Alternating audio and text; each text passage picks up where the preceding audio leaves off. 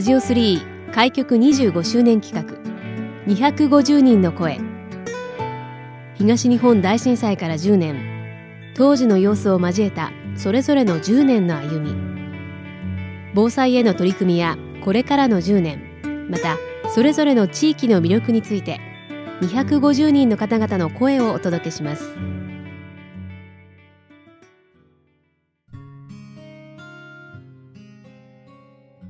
この時間のゲストをご紹介します。吉田千里さんです。よろしくお願いいたします。よろしくお願いします。普段はどんなお仕事をされていますか？はい、えー、消防士の仕事をしています。はい。消防士というとあの火を消しに行く隊員の皆さんという想像されると思いますけれども、はい、実際はどのようなお仕事をされてるんでしょうか？今は、えー、現場の活動は行っていません、えー、今行っているのは、えー、火災予防を皆さん市民の皆様に、えー、お知らせというか訴える仕事をしています。はい、そういった部署もあるんですね。はい、消防の仕事は。予防係というところで、あのイベントであったりとか、まあ、イベントが中心なんですけど、あとは地域の方々と関わりながら消防訓練を行ったりとか、そういったことであの啓発しております。吉田さんはどういったきっかけで消防士になろうと思われたんですか？はい、えー、祖父が救急隊の方にお世話になりましてそれを、えー、身近で見ていたので、まあ、自分も、えー、そうですね役に立てるような仕事をしたいなと思いまして消防の仕事を選びました。はい。東日本大震災から今年で10年という節目の年になりました。吉田さんは震災の時はどのような状況だったんでしょうか？はい私は、えー、消防学校に入っている時に被災しましてあのあと数日で卒業式っていう時にあの地震が震災が起きまして、はい、あの卒業式がないまま現場に出たということになります。はあ、それはもうどんどんどんどんこう人が足りないからじゃあもうすぐ現場に出てくださいっていう状況になったということです、ね、そうですね。最初はあのやはり技術とか現場の経験がないもので我々はあのその現場に出る隊員の後方支援ということで、まあ、おにぎりを作ったりとか現場に出ていく人たちの食料品の調達、えー、おにぎりやお味噌汁を作ったりといったあの仕事をして、うん、それから後に現場に出させてもらったということになります。うん。はい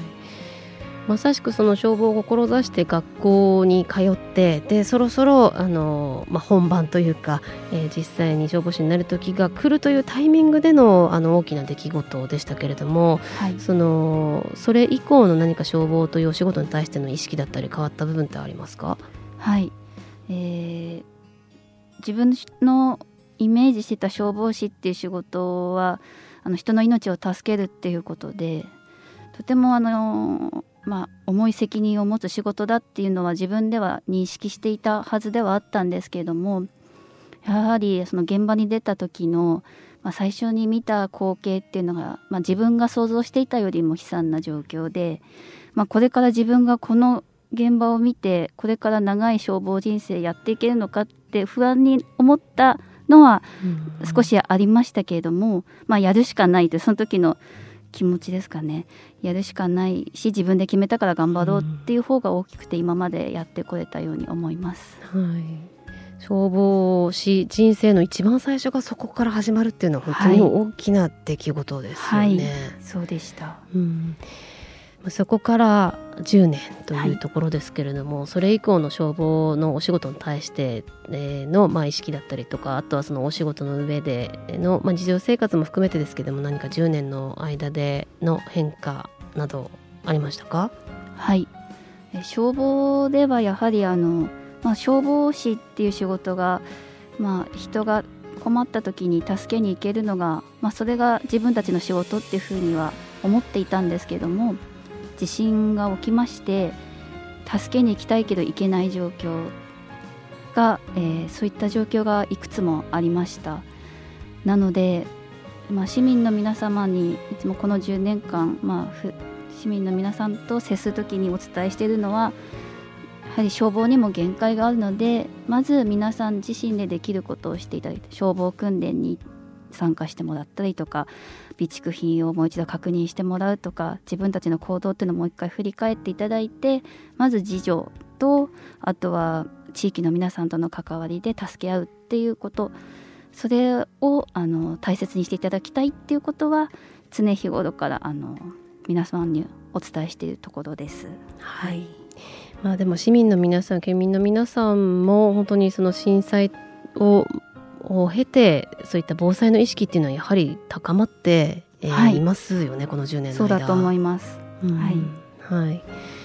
えー、吉田さんはそういった市民の皆さんとこう普段こう接するような機会って結構おありなんですか？はい。この部署に来てから予防係という仕事についてからはあの多くの市民の方々、まあ、イベ先ほどもお話した通りイベントを通してであったりとかあとはあの町内会の自主防災組織といって自分たちで防災に関して熱心に頑張られている方あとは婦人防火クラブの方々と地域のあの方々と多く接するようになりました。はい、はいえー、吉田さんはご出身は仙台でいらっしゃるんですか？はい、はい、えー、その後は仙台から離れたことも？はいあの転勤族だったもので親があの東北を中心にいくつか回ってそれで最後にまた学生の時に戻ってきたということになります。はい、仙台に、まあえー、長いことお住まいでそうですね。今お住まいの地域への魅力だったりとかこう思いというのはどんなところに感じてらっしゃいますか？はい。えっとやはり緑が多いところが一番好きで、まあ、自分が一番好きなところはあの仙台メディアテイクのところですか、ね、図書館のところが子供が図書館が好きなのでよく行くんですけどもあの、えー、常禅寺通りであったりとか万水通りであったりあの緑が多いところがとても好きです。はい、まさしく春からまあ夏ね、あのすごく緑がまさしく眩しい季節になってきましたよね。はい、はい、えーまあ、もちろんこのお仕事をされているので防災への意識というのはさまざまなところでお持ちだと思いますけれども、はい、ご自身のまあ生活ご家庭振り返って何かこういった対策をしているだとか、はい、心がけていらっしゃることってございますか？はい。ともちろん、まあ、備蓄品であったりというのは、まあ、私の主人はあの消防ではないのでどうしても意識が我々よりも低いっていう部分がありますのでまあ、主人であったり、まあ、親であったりって身近な人にはあの備蓄品であったりとか自分の身の回りの行動の確認っていうのは常日頃からその大切さっていうのはあの伝えてます。あとは子供ですかね子供にも小さいうちから、まあ、地震もちろん経験してないので、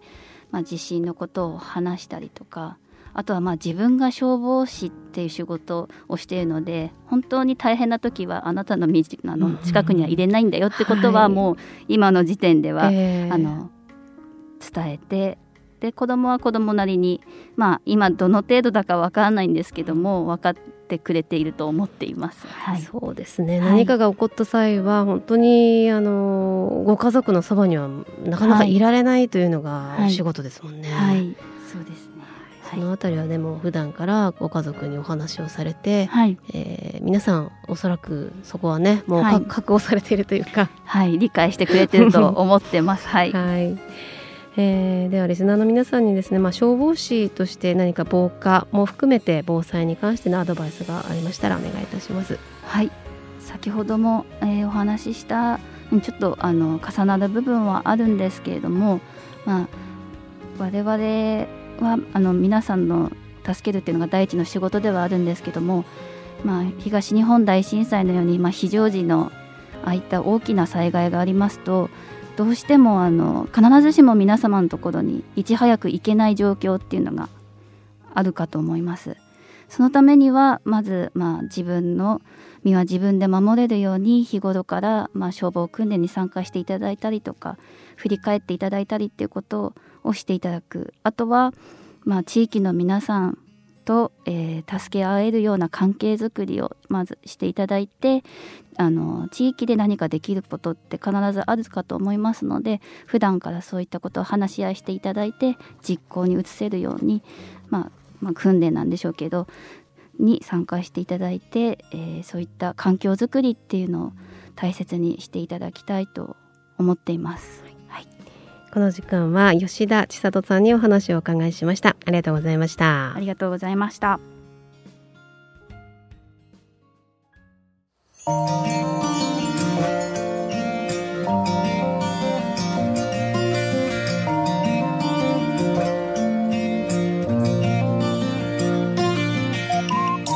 ラジオ3開局25周年企画250人の声ラジオ3のホームページからもアーカイブでお楽しみいただけます。どうぞご覧ください。次回の放送もお楽しみに。